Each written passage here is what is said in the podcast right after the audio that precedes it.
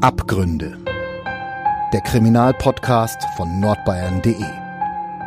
Echte Verbrechen, echte Fälle.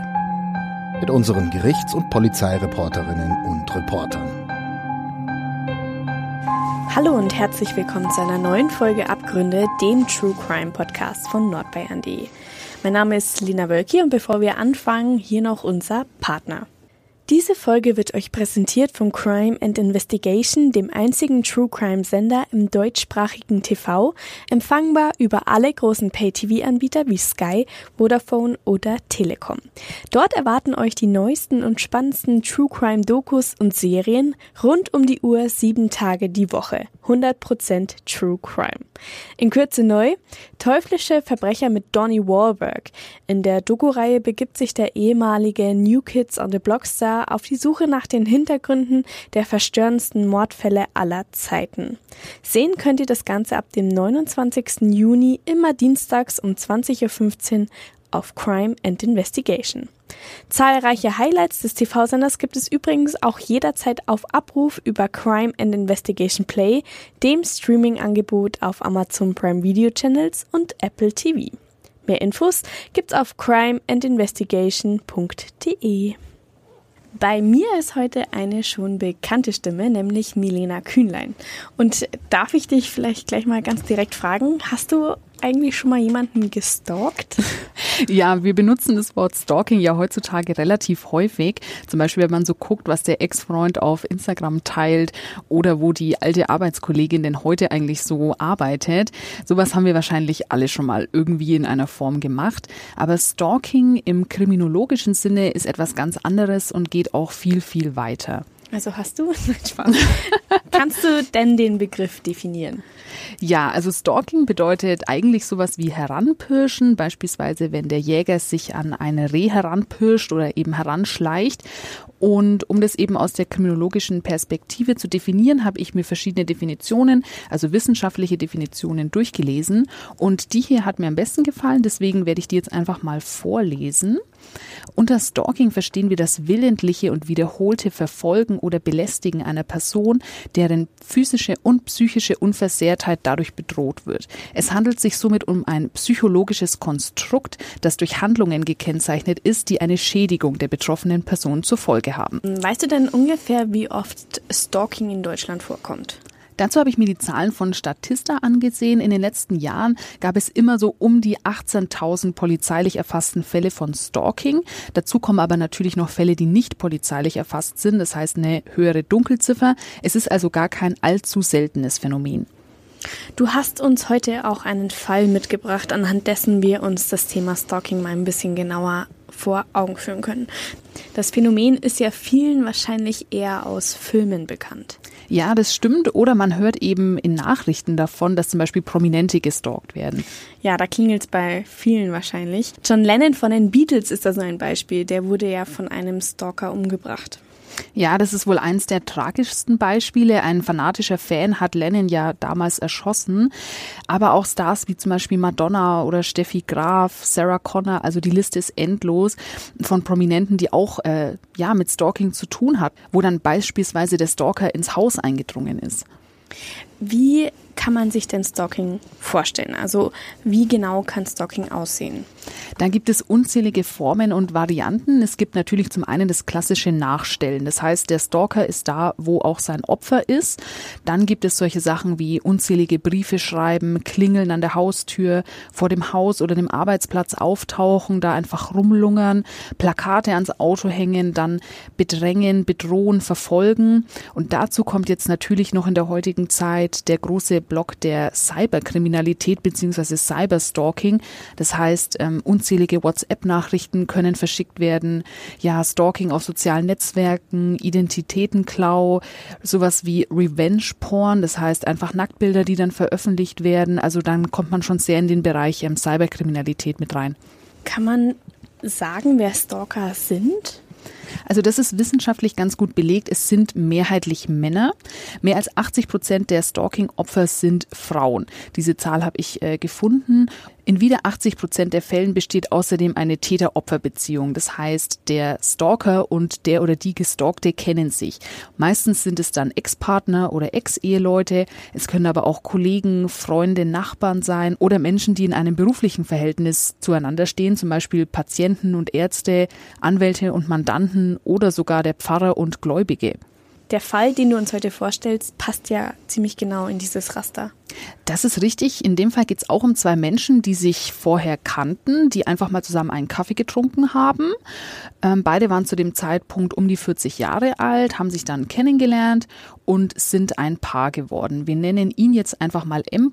und sie Nadine. Beide heißen natürlich eigentlich anders. Und wie lange blieben die beiden dann zusammen? Etwa dreieinhalb Jahre und dann trennt sich Nadine von ihm. Und was geschieht danach? Es passieren Dinge, von denen Nadine sagt, dass sie ihr die Unbeschwertheit genommen haben. Also M startet einen regelrechten Terror gegen Nadine. Er ruft sie tausendmal an. Er meldet sich anonym beim Jugendamt und behauptet, Nadine würde sich nicht um ihre beiden Kinder kümmern. Er meldet sich auch bei der Polizei und er findet da einfach die wildesten Lügengeschichten über Nadine. Mhm. Und wie geht die Situation dann weiter? Also Nadine arbeitet zu dem Zeitpunkt am Bahnhof und M sieht das als Chance, um sie einfach noch mehr zu verunglimpfen. Er meldet sich sogar bei der Stadtreklame, die die Läden in der Königstorpassage vermieten und sagt, dass Nadine da unten in den Räumlichkeiten mit verschiedenen Männern verkehren würde. Also das war seine Story. Nadine wäre recht promiskuitiv am Bahnhof unterwegs und ja, darum haben sich so seine ganzen Gerüchte, die er dann verbreitet hat, eben immer gedreht. Er hat sogar der Frau eines Bundespolizisten ähm, Post geschrieben, weil die Bundespolizisten laufen ja am Bahnhof auch immer Streife und hat einfach behauptet, Nadine hätte mit ihrem Mann etwas gehabt. Oh, wow. Also das sind ja ziemlich krasse Vorwürfe dagegen Nadine. Wie geht es denn dann weiter? Ja, M hat sich dann irgendwann sogar bei der Nürnberger Zeitung, also bei uns gemeldet und hat gesagt, ja, es ist langsam nur noch widerlich, wie in Anführungszeichen das Luder vom Bahnhof da eben verkehren würde. Er nannte Telefonnummern, Adressen und hat auch bei uns die wildesten Geschichten verbreitet. Was passierte denn im Anschluss an diese Anrufe? Hm, eine kurze journalistische Recherche hat dann gereicht, um klarzustellen, dass M einfach nur ein Stalker ist und Nadine sein Opfer. Mich würde jetzt noch interessieren, wie es denn den Stalking-Opfern in solchen Situationen geht. Also wie geht man denn im besten Fall damit um? Damit sind wir jetzt mitten im Thema, wie gehen Stalking-Opfer mit so etwas um? Ich habe mit Nadine persönlich darüber gesprochen und sie hat mir die ganze Situation aus ihrer Perspektive geschildert. Sie hat mir eben erzählt, sie hat sich ganz normal getrennt, was ja auch ihr gutes Recht ist. Und für sie war es sehr, sehr schlimm, als sie gemerkt hat, dass M anfängt, sie zu stalken. Sie hatte natürlich Angst, sie war aber auch wütend, zornig und dazu kommt, dass ihr das Ganze unheimlich peinlich war. Er hat ja sehr viele Leute kontaktiert, das muss man sich so vorstellen. Das ist einfach extrem unangenehm und auch einfach nervig. Hm. Und wie genau wirkt sich dann dieses Stalking auf die Psyche der Opfer aus? Es ist auf jeden Fall eine enorme Belastung. Das kommt natürlich darauf an, wie lang und wie heftig das Stalking ist. Wenn es jetzt nur kurz stattfindet und auch nur in kleiner Form, dann ist die Belastung bei den meisten wahrscheinlich jetzt nicht so schlimm. Je schlimmer es ist, desto mehr kann eben auch die Psyche dann leiden.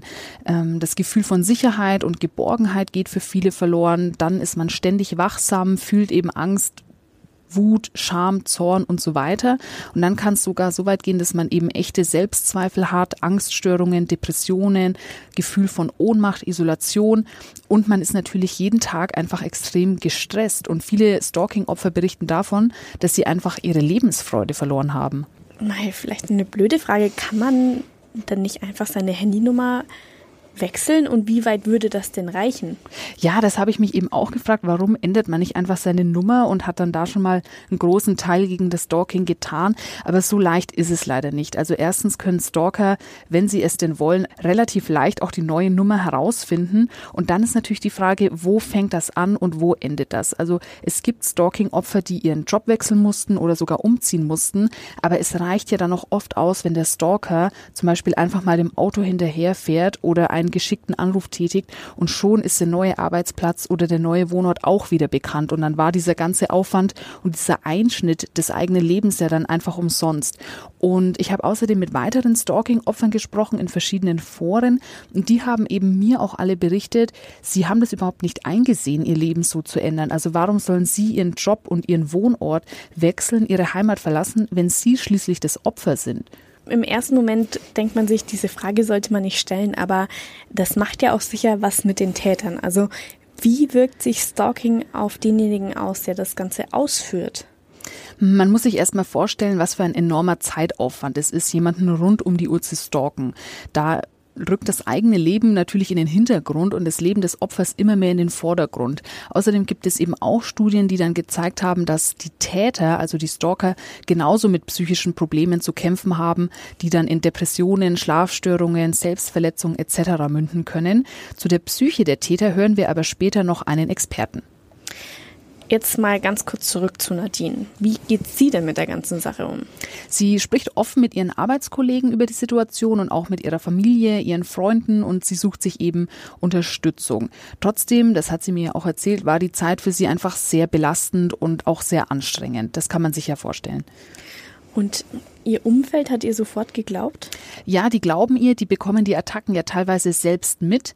Und Nadine hat zu mir gesagt, dass es enorm wichtig für sie war, dass sie so viel Rückhalt in der ganzen Zeit hatte und dass ihre ganzen Freunde und Familie und auch die Arbeitskollegen eben hinter ihr gestanden haben.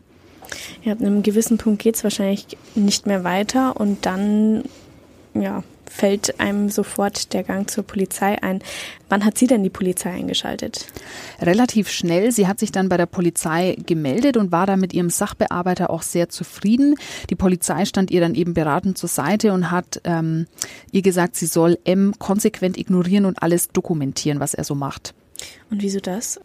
Ähm, das Dokumentieren ist wichtig für mögliche Gerichtsverhandlungen. Dazu kommen wir aber später noch. Und außerdem rät die Polizei den Opfern dazu, den Täter zu ignorieren, weil jedes Wort, jeder Blick oder jede Unterhaltung, die man mit dem Täter dann noch führt, ihn triggern können und ihm neues Futter für seine weiteren Stalking-Aktionen geben können. Das heißt, wenn mir der Stalker auflauert und ich sage zu ihm, Mensch, jetzt lass mich doch endlich in Ruhe. Ich habe aber die letzten fünf Male nichts gesagt, als er da stand, dann kann der Täter sich vielleicht denken, hm, jetzt hat sie wieder reagiert, meine Masche wirkt langsam. Wie hat sich denn Nadine in dieser Zeit verhalten? Ja, also ich habe sie als wirklich unfassbar starke Frau kennengelernt und sie hat sich ihr Leben einfach nicht wegnehmen lassen. Also sie hat sich ja, wie gesagt, an die Polizei gewandt, aber sie hat trotzdem ihr Leben normal weitergeführt und sie wollte ihm nicht die Genugtuung geben, dass sie sich einsperrt, alles löscht und ihr Leben quasi auf ein Minimum herunterfährt. Hm. Was rät die Polizei denn darüber hinaus? Dazu habe ich das Polizeipräsidium Mittelfranken befragt und wie sich herausgestellt hat, hat Nadine sich komplett richtig verhalten. Die Polizei hat mir ein paar Punkte genannt, die für Stalking-Opfer wichtig sind. Und da geht es eben zum ersten darum, dass man sein Leben nicht vom Stalker kontrollieren lässt, sondern dass man direkt eben sich an die Polizei oder Beratungsstellen wendet. Punkt zwei lautet dann, seien Sie konsequent. Das heißt, man muss den Täter wirklich immer ignorieren. Man darf nie sich doch mal auf ein Gespräch einlassen. Das wäre dann wirklich fatal. Ähm, außerdem soll man sich nicht provozieren lassen, sich nicht rechtfertigen und die Stalking-Handlungen dokumentieren. Das heißt, wenn der Täter zum Beispiel vorm Haus steht, kann man das filmen oder fotografieren. Wenn Cyberstalking stattfindet, kann man Screenshots machen, Briefe soll man aufheben, die geschrieben werden und so weiter. Also man soll quasi die Beweisstücke sammeln. Und auch das hat Nadine richtig gemacht. Man soll seinen Freundeskreis und das Arbeitsumfeld einweihen, damit die einfach Bescheid wissen und ebenfalls eben nicht auf diese Stalking-Attacken eingehen können. Kannst du was dazu sagen, wie oft Stalking in Mittelfranken vorkommt? Dazu hat mir die Polizei ein paar Zahlen genannt. Also es waren 2019 wohl 183 Stalking-Fälle, die in der polizeilichen Kriminalstatistik angezeigt wurden. Davon wurden knapp 45 Prozent, also 82 Fälle im Bereich der häuslichen Gewalt erfasst. 2020 waren es dann 177 Fälle. Also ich persönlich habe ehrlicherweise gedacht, dass es tatsächlich seltener vorkommt. Also ich finde die Zahl ziemlich hoch. Ja, das habe ich mir auch gedacht. Und dazu kommt, dass im Januar 2020 noch ein ganz schrecklicher Fall stattgefunden hat, den ich an dieser Stelle einfach auch noch erwähnen möchte. Den hast du und unsere Hörerinnen und Hörer vielleicht auch in den Nachrichten gelesen. Da wurde eine junge Frau in Deutschland ähm, von ihrem Stalker, der sie jahrelang verfolgt hat, eben in ihrer eigenen Wohnung ermordet. Und dieser Fall sorgte deutschlandweit für Aufmerksamkeit. Ja, ich kann mich an den Fall erinnern. Äh, ich habe da in diesem Zusammenhang auch gesehen, dass Sophies Mutter eine Petition auf change.org ins Leben gerufen hat. Genau, die Mutter von Sophie, dem Opfer, hat eine Petition ins Leben gerufen und darin fordert sie eben strengere und härtere Maßnahmen gegen Stalker. Auch der Opferschutz soll vor dem Täterschutz stehen und es soll für die Polizei einen neuen Maßnahmenkatalog ge geben, an den sie sich dann orientieren sollen. Außerdem soll Cyberstalking ins Gesetzbuch aufgenommen werden. Dazu läuft übrigens gerade ein Gesetzgebungsverfahren namens Gesetz zur Änderung des Strafgesetzbuches, effektive Bekämpfung von Nachstellung und bessere Erfassung des Cyberstalkings. Zu den rechtlichen Gegebenheiten kommen wir aber noch am Schluss. Der Fall von Sophie zeigt auf jeden Fall trotzdem, dass Stalking eben immer ernst genommen werden muss und dass es auch sehr gewaltsam enden kann. Mhm. Nachdem Nadine den Stalker ignoriert hat und sich auch bei der Polizei gemeldet hat, wie ging es denn dann für sie weiter? Genau, ich habe ja erzählt, dass M zu uns in die Redaktion kam und anschließend kam Nadine auch noch zu uns persönlich in die Redaktion und hat uns eben von dem Stalking berichtet. Sie hatte da mittlerweile schon ein Annäherungsverbot gegen ihn erwirkt. Also ich persönlich kann in solchen Fällen nicht verstehen, was der Stalker sich von diesen Attacken erhofft. Also gerade M, was denkt er, was will er Nadine so zurückbekommen? Da stellst du eine wichtige Frage. Warum stalkt man überhaupt jemanden? Was geht da im eigenen Kopf vor? Das fragt man sich ja bei diesen Fällen immer. Dazu habe ich den Psychologen Professor Friedrich Lösel von der FAU Erlangen befragt, der sich mit dem Thema befasst hat. Ja, da gibt es keine völlige Einheitlichkeit, weil die Täter sind verschieden, aber die sind eben quasi besessen von dieser einen Idee und fokussieren sich nur noch darauf. Das sind nicht schwer psychisch gestörte, in jedem Fall, manche schon. Aber dann halt nur in eine Richtung denken, ich muss dieses Ziel erreichen und vielleicht gibt mir doch die Frau, die ich verfolge, einen Hinweis, dass sie mich doch mag oder dass sie äh, doch mir Aufmerksamkeit schenkt. Also es ist eine Verengung des Denkens, auf ein bestimmtes Objekt und auf ein bestimmtes Ziel hin. Und das kann man fast obsessiv nennen in der Wissenschaft und lässt sich eben auch nicht so einfach selber wieder heilen. Man muss da schon versuchen, dran zu arbeiten. Professor Lösel hat mir außerdem erzählt, dass es für die Opfer einfach sehr, sehr schwierig ist. Man kann es so ein bisschen mit Einbruchsopfern vergleichen. Das heißt, jemand dringt in die Intimsphäre ein, die man immer so ein bisschen für unantastbar gehalten hat und man verliert einfach ein Gefühl von Sicherheit und auch das Gefühl von Wohlsein. Du hast mir auch gesagt, dass es Nadine da ähnlich ging. Wie ging es denn dann für sie weiter? Die beiden sahen sich schließlich vor dem Amtsgericht Nürnberg wieder. Und was stand da in der Anklageschrift? Da stand zum Beispiel falsche Verdächtigung, Verleumdung und Beleidigung. Das Ganze lief dann so ab, dass M direkt gestanden hat und die Verhandlung deshalb auch recht zügig beendet war. So kann ich mir aber vorstellen, läuft das nicht immer ab. Das stimmt. Also oftmals läuft es ganz anders ab. Ich habe ja, wie gesagt, auch noch mit anderen Stalking-Opfern gesprochen, die da weniger Glück hatten, die eben berichtet haben, dass die Polizei ihnen anfangs überhaupt nicht helfen konnte oder auch immer noch nicht helfen kann. Und auch die rechtliche Lage ist eben ein bisschen komplizierter. Dazu habe ich einen Anwalt aus Nürnberg befragt, der Stalking-Opfern auch hilft. Sein Name ist Sven Markuske und er hat uns Folgendes gesagt. In den meisten Fällen nehmen sich Stalking-Opfer erst dann einen Rechtsanwalt, wenn die Nachstellung ein gewisses hohes Ausmaß angenommen hat. Sprich bereits gesundheitliche Beeinträchtigungen vorliegen. Ein weiteres Problem ist hierbei auch, dass es sich bei den Stalkenden meistens um Ex-Partner bzw. Ex-Partnerinnen handelt. Meistens besteht eine große Scheu, diese Partner dann wegen eines Stalking-Delikts anzuzeigen. In vielen Fällen begehen die Stalkenden auch noch weitere Straftaten wie Bedrohungen, Sachbeschädigungen und Nötigung.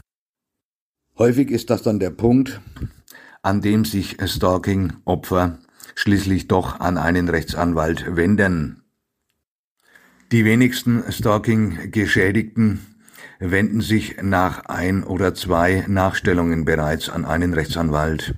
Das ist häufig nachteilig, da der Anwalt Stalking-Opfern eine Art Leitfaden an die Hand geben kann, um die Stalking-Übergriffe entsprechend zu dokumentieren, damit dann spätere Strafanzeigen weitaus mehr Erfolg haben. Der übliche juristische Weg ist die Erstattung einer Strafanzeige bei der Polizei unter Vorlage sämtlicher Beweismittel sowie eine zivilrechtliche Aufforderung zur Unterlassung des Nachstellens. Man beschreitet also mit dem Mandanten zwei Wege. Zum einen den Weg der Strafverfolgung und zum anderen den zivilrechtlichen Weg der Verfolgung von Unterlassungsansprüchen. Da sich Stalking-Opfer oft in einer psychischen Ausnahmesituation befinden, gestaltet sich beides für den betreuenden Rechtsanwalt häufig sehr schwierig. Warum bleibt der Gang zur Polizei denn eigentlich so oft erfolglos? Oft ist es einfach schwierig nachzuvollziehen, von wem das Stalking kommt. Also wenn du jetzt beispielsweise 100 anonyme Anrufe auf deinem Handy hast und du weißt ganz genau, das ist dein Ex-Freund, der dich jetzt gerade stalkt, dann musst du das ja eigentlich auch beweisen können, dass es er ist und dann fängt es eben schon an, schwierig zu werden. Hm. Äh, wie ist Stalking denn eigentlich gesetzlich verankert? Stalking steht im Strafgesetzbuch unter dem Paragraph 238. Wenn man dann verurteilt wird, kann man mit einer Freiheitsstrafe von bis zu drei Jahren rechnen oder es gibt eine Geldstrafe oder eben je nach den Umständen dann auch äh, mildere Strafen. Und welche Strafe hat M bekommen? M hat 100 Tagessätze A 40 Euro bekommen. Außerdem war die Amtsrichterin auch sehr auf der Seite von Nadine und hat auch gesagt, dass wenn sein Name nochmal auf ihrem Tisch liegt, bekommt er wirklich Probleme. Nadine hat mir dann erzählt, dass das Stalking nach dem Urteil relativ schnell und abrupt aufgehört hat. Also er hat es dann schon ernst genommen, dass es dann wirklich rechtliche Konsequenzen gab. Wie geht es Nadine heute? Ihr geht es gut, sie ist glücklich und befreit und lebt ihr Leben ganz normal weiter. Sie hat auf mich wirklich ja sehr im Reinen mit sich gewirkt und letztendlich hat sie genau das bekommen, was alle Stalking-Opfer wollen, nämlich einfach in Ruhe gelassen zu werden.